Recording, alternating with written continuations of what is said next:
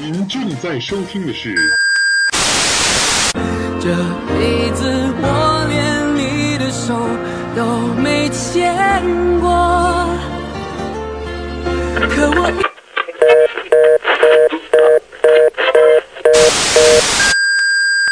喂喂，这是什么地方？这里是财经头条。欢迎收听财经头条，我是主持人映月。本栏目由财经头条和喜马拉雅联合出品。本期节目我们要关注的话题是：为什么高价总是打败低价？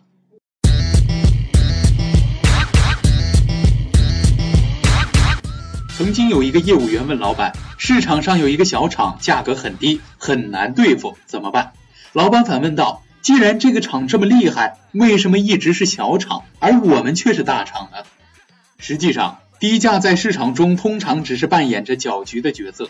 成事不足，败事有余。在对抗性的竞争中，高价经常被低价搅的是心烦意乱，甚至是胆战心惊。但低价呢，最终总是难敌高价，甚至在高价面前一败涂地。我们经常发现，市场上销售量最差的商品，通常也是价格最低的商品。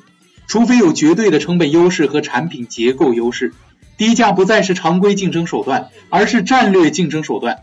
在常规的价格竞争中，低价经常被有经验的营销者视为是绝命者的救命稻草，而且往往也是压垮骆驼的最后一根稻草。价格的高低不是一个纯粹的定价问题，而是营销的核心问题。营销大师科特勒说：“你不是通过价格出售产品，而是出售价格。”老实说，推销是通过价格把产品卖出去，营销是通过产品把价格卖出去。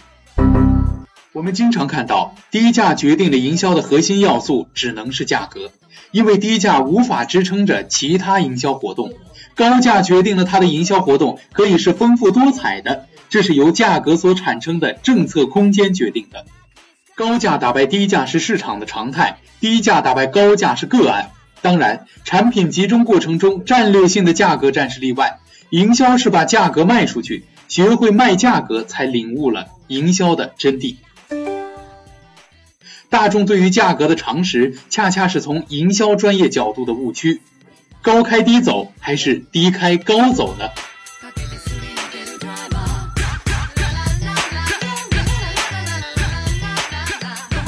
在竞争超级激烈的环境下，只有少数品牌具有涨价的能力，比如奢侈品。在多数情况下，价格趋势是高开低走。有少数人期望低价打开市场，然后再涨价。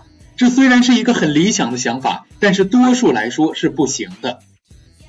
比如说，现在许多的 IT 产品上市，基本上都是采用了高开低走的营销策略，价格高开就是为了筛选消费者，让这些通常价格筛选的消费者给产品定位。价格定位就是形成某种象征，如果这种象征是大众所追捧的。那么在价格低走的过程中，就可以动用更多的消费者购买，特别是让那些价格高开时不具备购买力的消费者购买。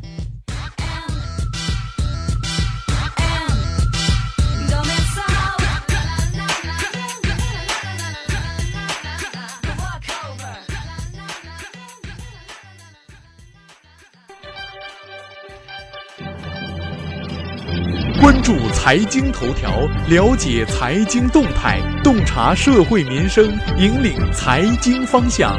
映月与您一起看财经。